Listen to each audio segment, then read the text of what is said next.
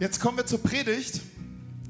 Und ähm, Friedhelm ist in the house. Oh, wir haben die, fast die gleiche Frisur. Ich habe ja schon wieder lang. Hey, ähm, da, hätte ich das gewusst, oder wäre ich auch noch mal. ja, sehr cool. Ähm, genau, Friedhelm aus der Credo-Kirche in Wuppertal, mehrere Standorte, verheiratet, drei Kinder, alle schon groß. Obwohl der kleinste ist so 15, 16. 18 schon, oha. Ach krass. Ja, ähm, du bist ein begeisterter Prediger und du liebst es, Jesus bekannt zu machen. Und du sehnst dich danach, dass in diesem Land viele Gemeinden entstehen, wo Menschen eine Chance bekommen, Jesus zu entdecken. Und wir freuen uns sehr, dass du hier bist. Also lass uns Friedhelm mal einen fetten Applaus geben.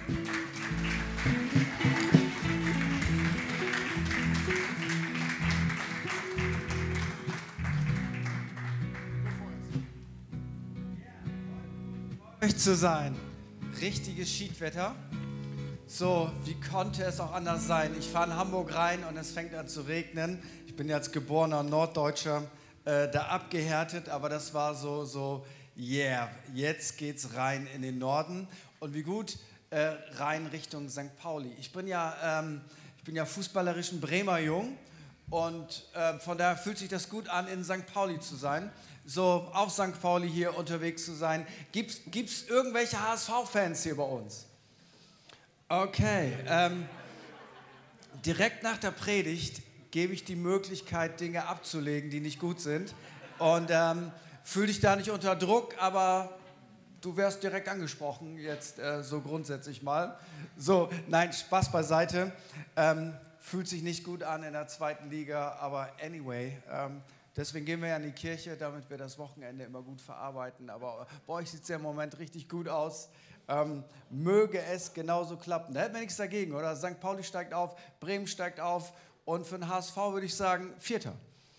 Das, das wäre ein tolles Ergebnis für, für dieses Jahr und von letztes Jahr. Okay, hebe mal aus. Ich freue mich, bei euch zu sein. Und ich möchte mit euch so ein paar Gedanken teilen, die unter der Überschrift stehen, was braucht es eigentlich, um von Gott gebraucht zu werden?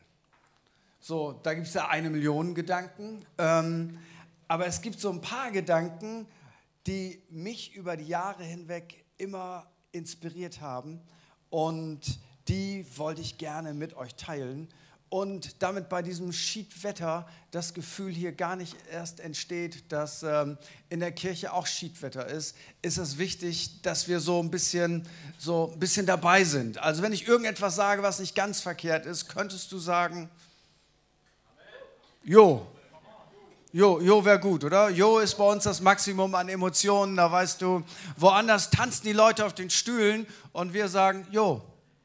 Ähm, das, das, ist gut. Du kannst aber auch, wenn du länger als 30 Jahre gläubig bist, das wird die wenigsten von uns betreffen, dürftest du auch Amen sagen. Also wäre durchaus in Ordnung. Ähm, und wenn du es mehr mit Denglisch hast oder so, come on, ist auch immer okay. Was verboten ist, ist so gut. Das sagt hier keiner, bitte. Äh, wer das sagt, fliegt raus. So, warum ist das wichtig? Weil weil es so wichtig ist, dass wir manchmal etwas unterstreichen, was Gott uns gerade sagen will. Und manchmal gibt Gott uns mit unseren Worten so einen Textmarker, wo wir etwas unterstreichen können, weil man merkt, hey, das war jetzt, das war ein Satz für mich. Das wäre etwas, das, das berührt mein Leben. Und ihr seid ja noch in dem Alter, da kann man dem, was man glaubt, auch Ausdruck geben, indem man was sagt. Also, Jo, Amen, so gut ist verboten. Ähm, come on ist auch noch okay. Kriegen wir das irgendwie hin? Okidoki. Und online heißt das, äh, lass doch mal so ein Emoji raus, Daumen hoch oder ein Smiley oder wie auch immer, damit du nicht nebenbei ähm, irgendetwas anderes machst, sondern bei diesem Gottesdienst mit dabei bleibst. Was es braucht, um von Gott gebraucht zu werden, der erste Gedanke ist, denk nicht, dass das, was du denkst, richtig ist. Denk nicht, dass das, was du denkst, richtig ist. Was meine ich damit? Nun, Gar keine Frage. Gott hat uns Gott sei Dank einen Verstand gegeben und Logik gegeben, sonst könnten wir auf dieser Erde nicht leben. Eins und eins ist immer zwei. Ist egal, was passiert. Und wenn wir in die Kirche gehen, heißt das nicht, dass wir unseren Verstand an die Garderobe aufhängen und sagen, so, wenn der Gottesdienst vorbei ist, hole ich meinen Verstand wieder ab und dann schalte ich den wieder ein. Das meine ich überhaupt nicht. Aber trotzdem versucht unser Verstand uns manchmal Dinge zu sagen, die nicht in Line sind mit dem, wie Gott eigentlich denkt denkt, weil so oft denkt Gott anders als wir und seine Gedanken sind anders als unsere Gedanken. Ich gebe euch mal ein Beispiel. Gideon soll eine Riesenarmee besiegen. Sie haben kaum Waffen, sie sind in der absoluten Minderheit. Was glaubst du, wofür er betet? Nun ist ganz einfach, wir brauchen mehr. Wir sind wenig, die sind viele. Meine Logik sagt, damit Gott mich hier gebrauchen kann, ist Folgendes auf jeden Fall mega wichtig. Wir brauchen mehr Soldaten. Das ist das, was ich mir wünsche. Und in Richter 7, Vers 2 heißt es, der Herr aber sprach zu Gideon, zu zahlreich ist das Volk, das bei dir ist, als dass ich Midian in seine Hände geben sollte. Israel könnte sich rühmen wider mich und sagen, meine Hand hat mich errettet. Gideon denkt, damit Gott mich gebrauchen kann, brauche ich mehr Leute. Und Gott sagt, damit ich dich gebrauchen kann, Dafür brauchen wir jetzt weniger Leute. Damit du nicht auf die Idee kommst, war ja klar, dass Gott mich gebrauchen kann. Ich bin ein dufter Typ, ich habe eine geile Strategie, hier geht was. Und wenn Gott jemanden jetzt auswählt, um hier Attacke zu machen, sonnenklar, ich bin der Mann, sondern Gott dreht es genau um. Mose soll zum Leiter des damaligen Weltreiches, dem Pharao, gehen. Und er fragt Gott, Gott, wie soll ich den Mann beeindrucken?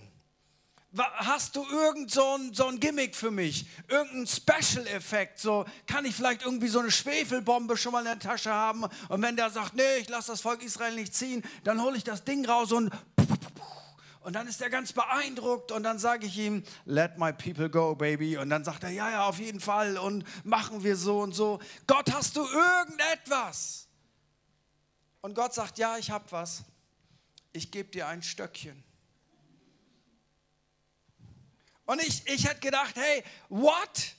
Ein Stock? Was soll ich mit einem Stock? Ich brauche etwas, was den Pharao beeindruckt. Ich brauche keinen Stock. Und dann sagt Gott, ja, pass mal auf, du kriegst so einen Wunderstock. Wenn du das Ding auf den Boden wirfst, wird aus dem Stock eine Schlange. Und ich hätte sofort eine theologische Frage gehabt, gesagt, Gott, du weißt doch, Schlange in der Bibel ist immer was Schlechtes. Ähm, kann das nicht ein Eichhörnchen werden? Ähm, oder ein, ein, süßes Einhorn, das galoppiert vor dem Pharao so lang und versprüht so einen Sternenduft und, und, und irgendwie sowas. Nee, Gott sagt, ich gebe dir, 2. Mose 7,10 kannst du das nachlesen, ich gebe dir einen Stock und wenn du diesen Stock zu Boden wirfst, dann wird daraus eine Schlange. Ich weiß nicht, mögt ihr Slow Motion, wenn ihr Filme guckt? So, ich finde das immer so interessant, so dieser Moment, so, er hat so den Stock und dann wirft er den Stock runter und jetzt so, ah, hoffentlich wird das wirklich eine Schlange. Was passiert hier denn? Und Bob. Und genau so ist es. Aber sagt mir nicht, sagt mir nicht, dass das etwas ist, was wir normalerweise geplant hätten. Gott sucht jemanden, der eine Stadtmauer baut in Jerusalem und er fragt einen Kellner. Ich meine, ich habe schon mal ein Haus gebaut in Ostfriesland, da kann man sich das leisten. Aber weißt du was? Ich bin nicht auf die Idee gekommen, als ich dachte, ich muss ein Haus bauen. Ich rufe mal beim Italiener an, der hat so einen geilen Kellner, vielleicht kann der auch mauern. Ähm, da wäre ich gar nicht auf die Idee gekommen. Ich hätte definitiv einen Maurer gefragt, um eine Mauer zu bauen. Und Gott fragt einen Kellner, einen Mundschenk, könntest du die Stadtmauer bauen? Gott will eine Arche bauen und er fragt einen Weinbauer, ob er die Arche bauen kann.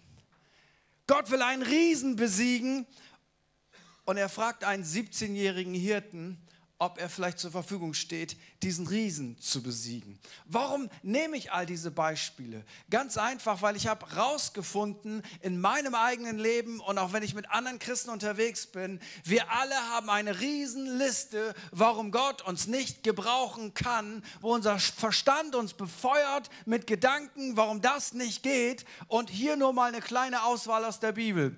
Ähm, ich bin zu jung ich bin zu alt. Oder Mose, sende nicht mich, sende meinen Bruder. Ist immer ein geiles Gebet.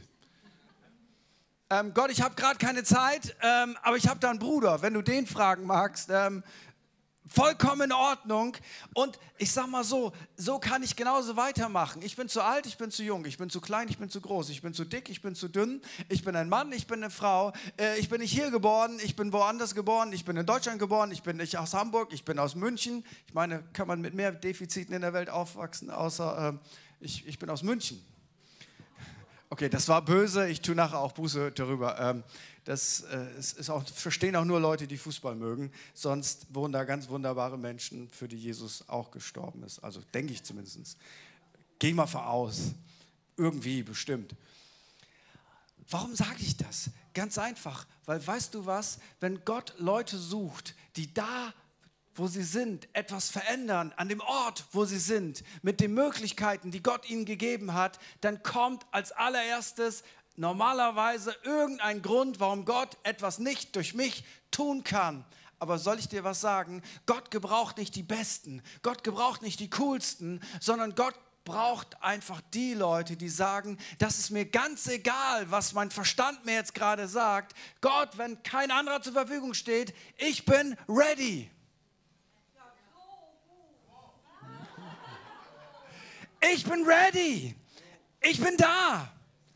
Weil weißt du, was Gottes Gedanke hinter all diesen Dingen ist, Gott will uns nicht gebrauchen, damit er sagen kann, hey, deine Kirche ist die coolste, du bist der coolste, sondern Gott hat einen Hintergedanken, sondern er teilt alles mit uns. Er teilt seine Liebe mit uns, seine Barmherzigkeit, seine Güte, seine Gnade, seine Heiligkeit. Gott teilt alles mit uns, aber eins teilt er nicht mit uns und das ist seine Ehre. So, und weißt du was? je herausfordernder du bist für Gott, desto mehr Ehre am Ende, weil jedem klar ist, hey, wenn Gott dich gebraucht hat als Gamechanger, dann muss das Gott sein. Und genau das ist die Message, die Jesus seit 2000 Jahren hat. Du kannst der Gamechanger sein. Du kannst Dinge verändern. Und zwar nicht, weil du so großartig bist, sondern weil du einen Gott hast, der dich zu etwas Großartigem macht. Der zweite Gedanke ist, Gott tut es sowieso. Jetzt wirst du sagen, ja, äh, wirklich? Hm, stell dir mal vor, der Engel des Herrn begegnet Maria. Maria soll zu dem Zeitpunkt 14 Jahre alt gewesen sein. Und der Engel des Herrn erscheint Maria und sagt, Maria, du bist auserwählt. Du sollst den Messias zur Welt bringen und der wird sein Volk retten. Und der wird ja nicht nur der Messias sein, er wird der Retter der ganzen Welt sein. Maria, du. Und Maria sagt, äh, nö. Um ehrlich zu sein, würde ich gerne jetzt noch mein Abi zu Ende bringen. Dann will ich noch ein bisschen studieren. Nach dem Studieren auch noch ein bisschen arbeiten. Das sollte es ja auch gelohnt haben. Aber wenn du magst, kannst du ja noch mal wiederkommen. Wenn ich so 30 bin, dann wäre ich vielleicht ready. Und stell dir vor, der Engel des Herrn sagt dann, ja Mensch, das hatten wir gar nicht auf dem Schirm. Was machen wir denn jetzt? Äh, äh, Jesus, die, die will nicht. Wie, die will nicht? Nee, die hat da gerade einen anderen Karriereplan. Ähm, die, die ist nicht available. Ja, dann, nee, dann, dann, dann gibt es da keinen Jesus. Und dann geht das halt nicht mit dem Messias und so und dem Retten der ganzen Welt. Abstrakt, oder? Richtig abstrakt, weil Gott tut es sowieso. Okay, aber jetzt kommt der Gedanke, den ich unterstreichen will. Gott tut es sowieso, er ist souverän, aber soll ich dir was sagen? Er will es mit dir machen. Er will es nicht ohne dich machen. Im Buch Esther finden wir eine ganz interessante Geschichte. Und zwar, das ist der Background für diejenigen von euch, die die Geschichte nicht kennen. Esther ist ein Waisenkind. Und als Waisenkind hat sie nicht gerade einen guten Start ins Leben gehabt, weil Weise heißt, du hast keinen Support von deinen Eltern. Gut, es gibt auch Leute, die sagen, ich hatte Eltern, aber der Support war auch nicht groß, aber das schieben wir mal ein bisschen weg. Waisenkind heißt, ja, was heißt denn Waisenkind? Nehmen wir, nehmen wir mal Durchschnittseltern. Ja, immer rein, hier regnet es nicht. Voll cool, dass ihr da seid.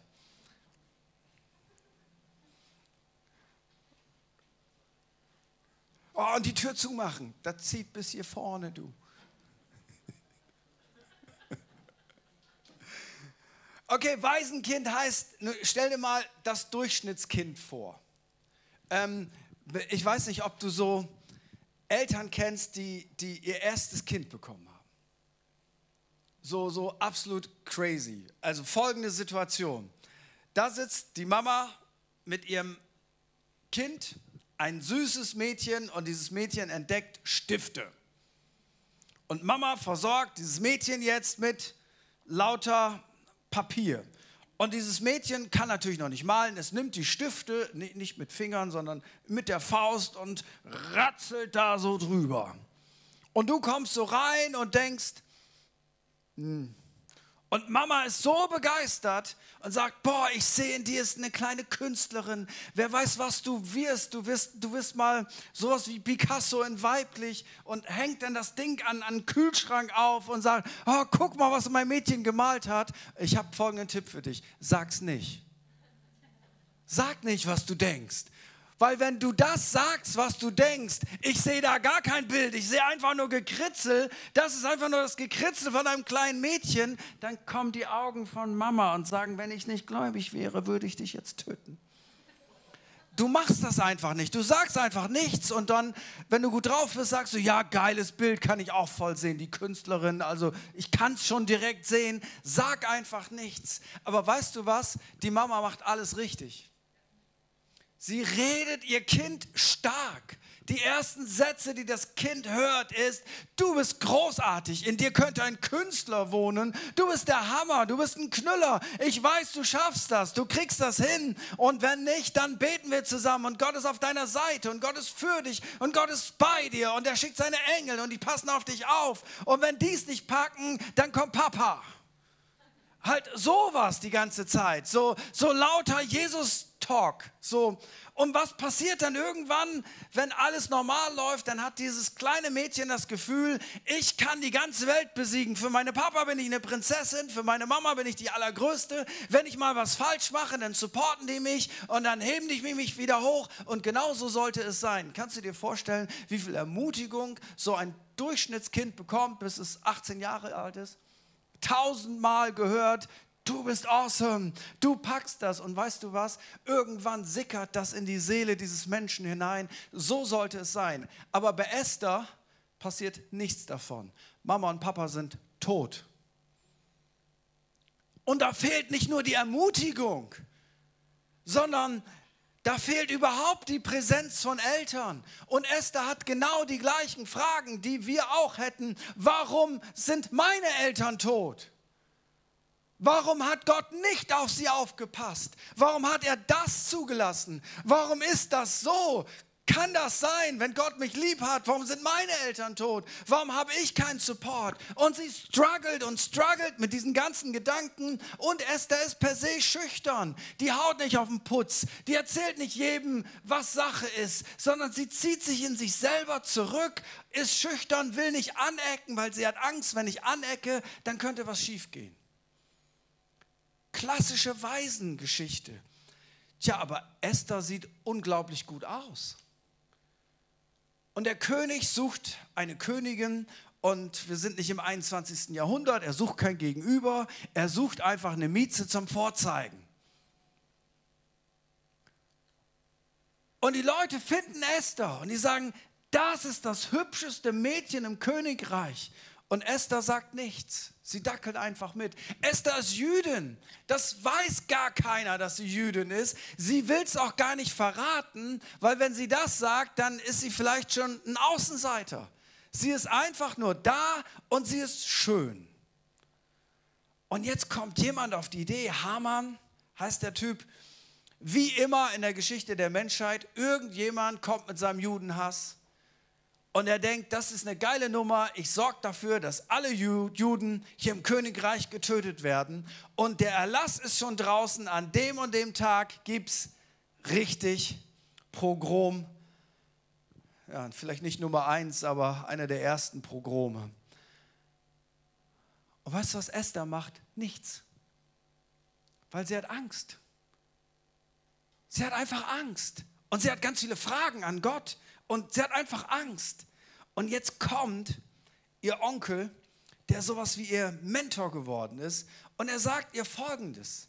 In Esther 4, Vers 12 heißt es, glaub nur nicht, dass du als einzige Jüdin mit dem Leben davon kommst, nur weil du im Königpalast wohnst. Nicht anecken, Esther, das ist dein Motto. Wenn du jetzt nichts unternimmst, wird von anderswoher Hilfe für die Juden kommen. Siehst du den Glauben von diesem Mann, der sagt, selbst wenn du es nicht machst, Gott hat einen Plan B, niemand wird sein Volk ausrotten. Gott sei Dank, weil aus dem Volk kommt Jesus und alle Schreiber der Bibel, bis auf Lukas. Du aber und deine Familie, ihr werdet sterben, weil alle Juden werden sterben, wenn hier nichts passiert. Aber vielleicht bist du gerade deshalb Königin geworden, um die Juden aus dieser Bedrohung zu retten. Und am Ende des Tages wird aus dieser schüchternen Frau mit den vielen Fragen an Gott und an das Leben, wird eine Frau, die sagt, ich werde zum König gehen, auch wenn ich das nicht darf, weil es kann mich mein Leben kosten. Und sie sagt, wenn ich umkomme, dann komme ich eben um. Weißt du, was das für ein Satz ist? Ich gehe jetzt in diesen Raum rein, ich werde den König um Gnade bitten und es kann sein, dass er mich zum Tode verurteilt, aber das, was auch immer das bedeutet, wenn ich umkomme, dann komme ich um. Aus dem schüchternen Mädchen, die sich nichts traut, ist eine Zeit lang später eine mutige junge Frau geworden, die sagt, wenn ich umkomme, dann komme ich um. Und weißt du was, was dieser Satz für ein Gamechanger war? Und den wollen wir uns mal anschauen. Vielleicht bist du gerade deshalb Königin geworden. Weißt du, normalerweise, das Buch Esther ist ein freaky Buch. Es ist das einzige Buch in der Bibel, wo der Name Gottes nicht erwähnt wird. Das finde ich allein schon abgefahren. Niemand würde ein heiliges Buch schreiben und erwähnt sich selber da drin nicht. Gott ist so souverän, der trägt das, dass er dem heiligsten Buch aller Bücher, dass es ein ganzes Buch da drin gibt, wo er nicht erwähnt wird. Ich meine, wie souverän kann man eigentlich sein? Nummer eins. Und Nummer zwei, dieses Coaching von Mordechai war, vielleicht bist du für eine Zeit wie diese Königin geworden, weil Gott, nee, nicht Gott. Gott wird nicht mal erwähnt. Vielleicht bist du gerade deshalb Königin geworden, um die Juden aus dieser Bedrohung zu retten. Weißt du, normalerweise ist vielleicht etwas, was nicht gerade ausdrückt, dass man viel Glauben hat. Wenn jemand sagt, du, Jesus liebt dich, ja, vielleicht würde ich sagen, nee, nicht vielleicht, ist so. Wir sind hier nicht bei vielleicht, wir sind hier bei ist so. Nicht vielleicht. Ja, vielleicht will Gott mich segnen. Nein, nicht vielleicht. Gott will dich segnen aber normalerweise ist vielleicht etwas, was mit Zweifeln und Glauben zu tun hat, aber hier kriegt vielleicht eine andere Bedeutung. Er sagt ihr letztendlich, ja, ich weiß, du bist ein Waisenkind, ich weiß, du hast hier nicht die Mega-Power, ich weiß, du bist nicht besonders mutig, aber vielleicht bist du in dieser Situation, in der du bist, nicht weil Gott gegen dich ist, sondern weil Gott dich gebrauchen will, weil ohne deine schwierige Biografie wärst du niemals an dem Ort, an dem du jetzt bist. Vielleicht will Gott dich gebrauchen. Vielleicht bist du gerade deshalb so, wie du bist. Und ich möchte dir mal etwas sagen. Vielleicht bist du in der Familie, in der du bist, weil Gott wollte, dass du da bist. Du sagst, ja, ist Gott denn schuld daran, an den schwierigen Sachen? Nein, nein, nein, nein, nein. Aber versuch das doch mal vom Ende her zu denken. Warum sollten wir immer denken, warum, wieso, weshalb? Warum sollten wir nicht denken, hey, vielleicht hat Gott immer noch die Fähigkeit, aus dem Mist meines Lebens Dünger zu machen für sein Reich. Römer 8 sagt, alle Dinge müssen denen zum Besten dienen, die Gott lieben. Die Bibel sagt nicht, dass alle Dinge, die uns begegnen, gut sind. Die Bibel sagt nicht, dass alles, was dir passiert ist, dass das richtig war. Aber Gott sagt eins, ich habe die Fähigkeit, selbst die übelsten Dinge, die dir passiert sind, zu verändern und umzudrehen, dass am Ende aus Scheiße was Gutes wird. Entschuldigung für das Wort. Genau. Ja, hier darf ich das ja sagen, Pastor. Ne? Habe ich auch gerade gemacht. Verstehst du, wenn du das im Kopf hast, vielleicht ist es ja gar kein Unglück, dass es so ist, wie es ist. Vielleicht will Gott gerade dich gebrauchen. Vielleicht sollst gerade du ein Gamechanger sein. Vielleicht ist deine Geschichte ja gar nicht eine Geschichte, die am Ende dazu führt, dass es dich zerbricht, sondern it will not break you, it will make you. Vielleicht ist das so. Vielleicht. Und weißt du was? Vielleicht kannst du mit dem Wort Glauben nichts anfangen. Ich weiß nicht, ob das so ist, aber vielleicht. Es gibt auch ein gutes Vielleicht. Es gibt nicht nur ein schlechtes Vielleicht. Es gibt auch ein gutes Vielleicht. Und dann habe ich mal gedacht, ich gucke mal, gibt es noch mehr vielleicht in der Bibel, weil eigentlich hatte ich vielleicht als negativ abgespeichert. Nun gibt es noch mal, und zwar in Josua 14, Vers 12. Hier haben wir einen Mann, in dem Fall kein Waisenkind, kein Mädchen, nicht schüchtern, ein Mann, der ist 85 Jahre alt. Und ja, in der damaligen Zeit wurden Leute ein bisschen älter, aber 85 war noch nie jung. War jetzt nicht so, ey, 85, geil, willst du die Jugendkirche bei uns starten? Das, das, das, das ähm, wäre jetzt nicht der nächste Gedanke. 85 war noch nie jung. Und jetzt ist folgende Situation da. Das Volk Israel nimmt das verheißene Land ein. Sie haben was übrig gelassen, unter anderem einige Berge. Warum Berge? Ja, keiner hat Bock, Berge einzunehmen. Weil da, da musst du hoch, das ist anstrengend. Ich weiß nicht, wie dir das geht. Ich habe gerade Urlaub gemacht ähm, und unsere Ferienwohnung war ein bisschen weiter oben. Und ähm, dann schon mein normaler Spaziergang. Runter war voll gut, aber rauf so, weißt du, so, so nach, einem, nach einem Kilometer hast du so folgende Geräusche. Ich habe nicht mal mehr in Sprachen gebetet. Da merkst du, okay, bisschen mehr Sport kann nicht schaden. Aber anyway, aber wenn ich mir jetzt vorstelle, ich muss einen noch steileren Berg hoch und da oben warten Riesen auf mich da würde ich auch denken, äh, habe ich gerade nicht auf dem Herzen. Das ist das christliche Vokabular dafür. Nee, ich fühle mich jetzt unter Druck gesetzt, also nee, weiß ich nicht, will ich auch nicht machen. Und die ganzen jüngeren Leiter, hey, wer wird diesen Berg einnehmen? Wir machen Attacke, der hat uns das Ding versprochen, lass den Berg einnehmen. Und die jüngeren Leiter so, nee, ich bin gerade Papa geworden, äh, geht nicht, nee, ist gerade an meinem Sabbat, kann nicht, ähm, keine Ahnung, heute heut macht Netflix eine neue Serie auf und ich habe meiner Frau versprochen, wir gucken das zusammen, habe schon Chips gekauft und so. Ähm, nee, geht, geht nicht. Und, und irgendwann steht dieser 85-jährige Mann auf und denkt, ey Leute, was ist das denn hier für ein Verein? Und er sagt in Josua 14, Vers 12, so gib mir nun dies Gebirge von dem der Herr geredet hat an jedem Tag, denn du hast es gehört am selben Tag, dass dort die Anakiter wohnen und große und feste Städte sind. Und nun kommt der Satz, vielleicht, wieder vielleicht, vielleicht wird der Herr mit mir sein, dass ich sie vertreibe, wie der Herr zugesagt hat. Ich meine, kannst du diesen 85-jährigen Mann sehen? Keiner will auf den Berg und er sagt dann am Ende, gib mir diesen Berg, ich bin 85, vielleicht wird der Herr mit mir sein. Weißt du, was der Mann im Kopf hatte? Viele Jahre vorher, als er jung war, wollte er ins verheißte Land. Da waren dieselben Riesen, nicht auf dem Berg, aber die waren auch da. Und er wusste, ganz ehrlich, es ist total egal, ob ich 20 bin oder ob ich 30 bin. Wenn ich die Brüder besiegen muss, dann brauche ich sowieso Gottes Eingreifen. Und das ist total egal, ob ich 30 bin oder 85, sondern entscheidend ist, ist Gott auf meiner Seite. Und wenn Gott auf meiner Seite ist, dann kann er auch mich gebrauchen. Vielleicht, vielleicht. Was braucht es, um gebraucht zu werden? Will ich dir sagen. Vielleicht will der Herr dich gebrauchen. Vielleicht musst du nur aus deinem Denkmuster rauskommen. Vielleicht. Und der letzte Gedanke. Gebrauchsrezept Nummer drei. Wer bin ich oder wer ist Gott? Als Gott Mose zum Pharao schickt, da sagt er in 2. Mose 3, Vers 11, wer bin ich, dass ich zum Pharao gehe?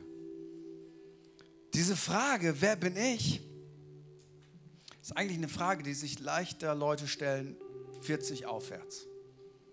Weißt du, so mit 20 entdeckst du das Leben, mit 30 zahlst du deine Rechnung oder baust gerade deine Familie. So, wenn sich alles ein bisschen zettelt, dann ist die Frage, wer bin ich? Wer bin ich?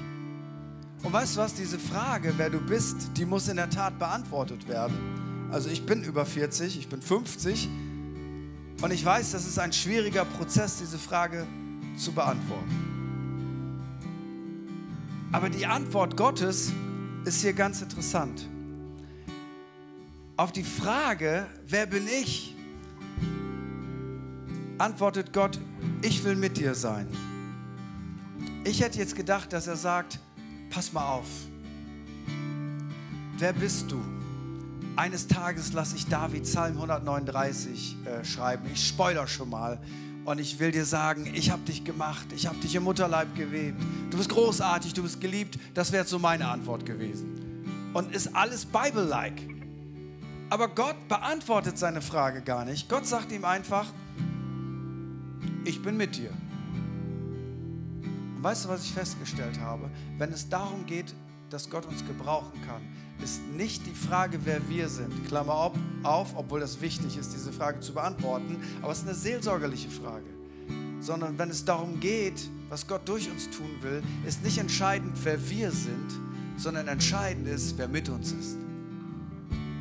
Und wenn du das verstanden hast, dann weißt du, warum Paulus sagen kann, dass seine Kraft in den Schwachen mächtig ist.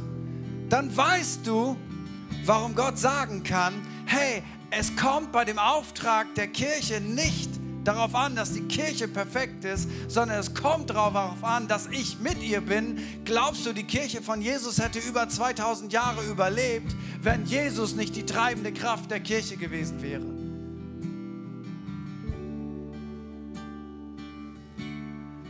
Löst die Frage, wer du bist.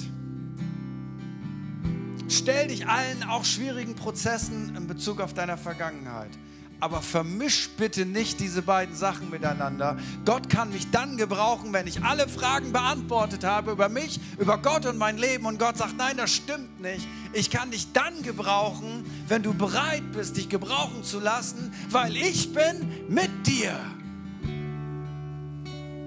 Das ist ungefähr so. Im Moment, seit Corona, habe ich einen Freund von mir wieder ausgegraben. Das ist ein Schaf. Schaf. Gibt es im Moment nicht mehr zu kaufen. Ich habe es die Tage versucht. Ähm, ausverkauft. Aber liegt nicht an mir, aber auf meiner Ministry-Webseite www.friedhelmholtus.de findest du diese Schafe für nur 50 Euro mit Öl aus Jerusalem noch direkt gesalbt und der Präses Johannes Justus hat seine Hand drauf gelegt und auch Ulf hat schon mal drauf geschaut. Nur 50 Euro. Scherz. Scherz. Äh, ist meine Fantasie aus Friesenlike. Aber wenn ich mal so eine Website haben sollte, weißt du, vielleicht mögt ihr dann ja da mal drauf gehen und so ein Schaf kaufen. Nein. Anyway, bla bla bla. Das ist ein Schaf. Und ich glaube, ich bin theologisch nicht ganz daneben, wenn ich den anwesenden Christen hier im Raum sage, Jesus sagt, du bist sein Schaf. Und wir sagen alle, meh. Okay. Gut, dass wir nichts anderes sind. Ähm, und ich weiß nicht, ob das ein Kompliment von Jesus war dass er uns Schafe genannt hat. Weil Schafe sind in der Regel nicht sehr intelligent. Sie brauchen einen Hirten und ähm, von alleine finden sie den Weg nicht. Also wie gesagt, ich weiß nicht, ob das ein Kompliment ist, aber es ist auf jeden Fall biblisch, theologisch richtig. Wenn du zu Gott gehörst, wenn Jesus in deinem Leben ist, dann bist du ein Schaf von Jesus, ganz richtig. Und dieses Schaf ist ein besonderes Schaf. Es ist ein sogenanntes Stehaufschaf. Also wenn ich das jetzt hier hinstelle, sage, liebes Schaf, es kommen Krisen in dein Leben. Corona, Bom. Ups, das kommt wieder hoch. Okay. Beziehungsprobleme, Baby, ganz viele. Ah! Oh, es kommt wieder hoch. Okay, Krankheit. Oh, es kommt wieder hoch. Scheiß Erfahrung in der Kirche. Ups, es kommt wieder hoch. Nun, ich will dir was sagen, es kommt immer wieder hoch. Weißt du warum? Es ist ein Stehaufschaf. Also in dem Schaf ist etwas drin. Du kannst machen, was du willst. Dieses Schaf kommt immer wieder hoch. Du kriegst es runter, aber es bleibt nicht unten, es kommt wieder hoch. Und ich möchte visuell etwas deutlich machen heute. Wenn du zu Jesus Christus gehörst, dann bist du kein Schaf, dann bist du ein Stehaufschaf. Dann ist in dir etwas drin. Die Bibel nennt das Christus in dir, der Heilige Geist. Weißt du was? Er hat nicht versprochen, dass es dich nicht mal runterhauen kann, weil life is not fair. Aber weißt du, was er versprochen hat? Nichts kann dich auf Dauer kaputt machen, weil der, der in dir ist, ist größer als der, der in der Welt ist. Der, der in dir ist, wird immer wieder dafür sorgen, dass du wieder hochkommst, weil Christus in dir ist die Hoffnung der Herrlichkeit.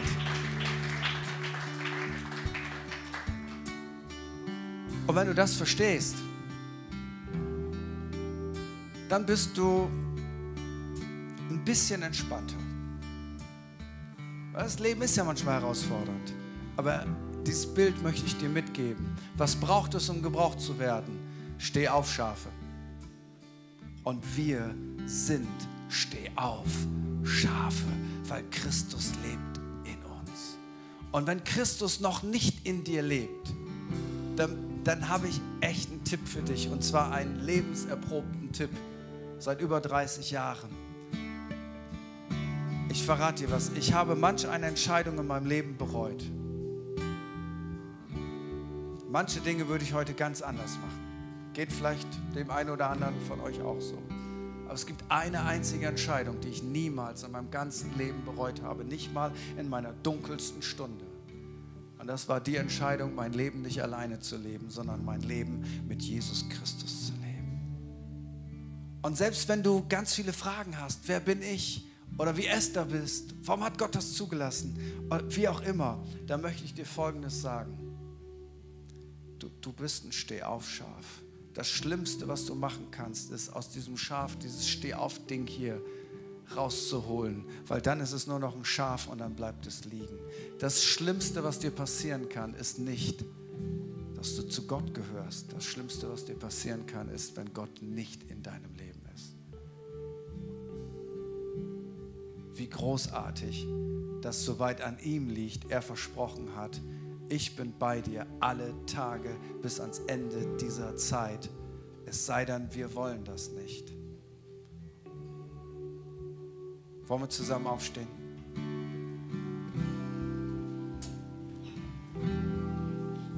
Und ich möchte noch ein Gebet sprechen, weil ich glaube, es gibt Leute hier, die von den einzelnen Sachen angesprochen waren und gespürt haben, Gott hat zu mir gesprochen.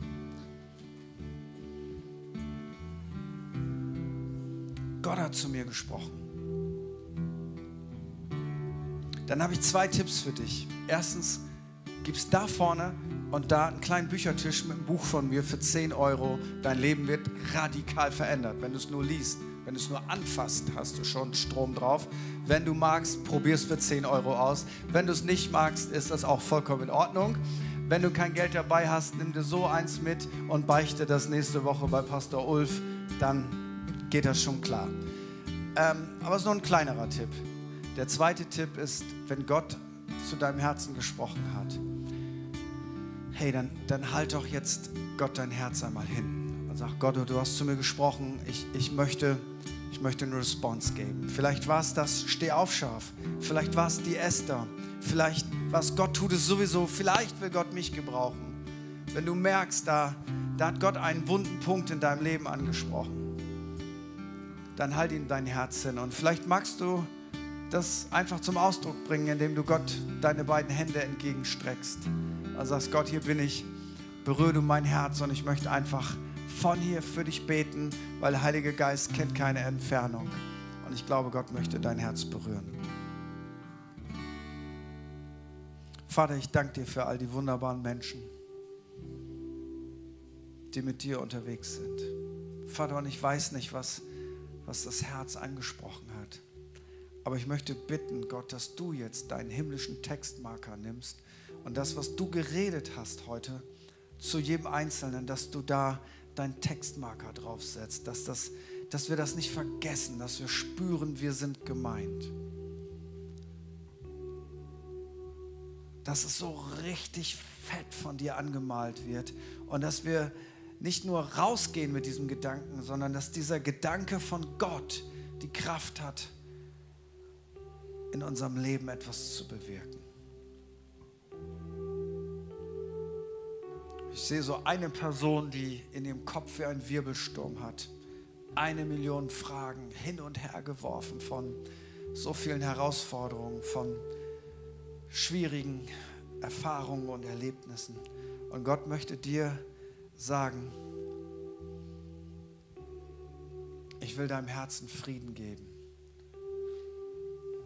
Ich werde nicht alle deine Fragen beantworten, aber ich will deinem Herzen Frieden geben und will dir zusichern, dass ich aus dem Mist deines Lebens Dünger machen kann und deine Biografie umschreibe.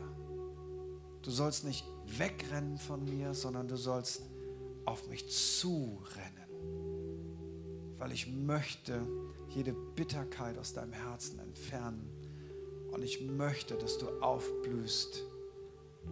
Aber ich tue es anders, als du denkst. Aber vertrau mir. Vielleicht möchte Gott gerade dich gebrauchen. Vielleicht. Vielleicht wird Gott dir Lieder schenken. Vielleicht hat er das auch schon mal gemacht. Vielleicht fühlte sich das auch komisch an. Aber vielleicht Vielleicht im Sinne der Predigt. Vielleicht. Vielleicht geht da noch mehr. Vielleicht geht da noch mehr. Vielleicht geht da noch mehr. Vater, wir halten unser Herz hin und wir nehmen jetzt unsere Gedanken und tragen die zu dir zurück. Und wir machen das, indem wir gemeinsam dich anbeten und deinen Namen groß machen. In Jesu Namen.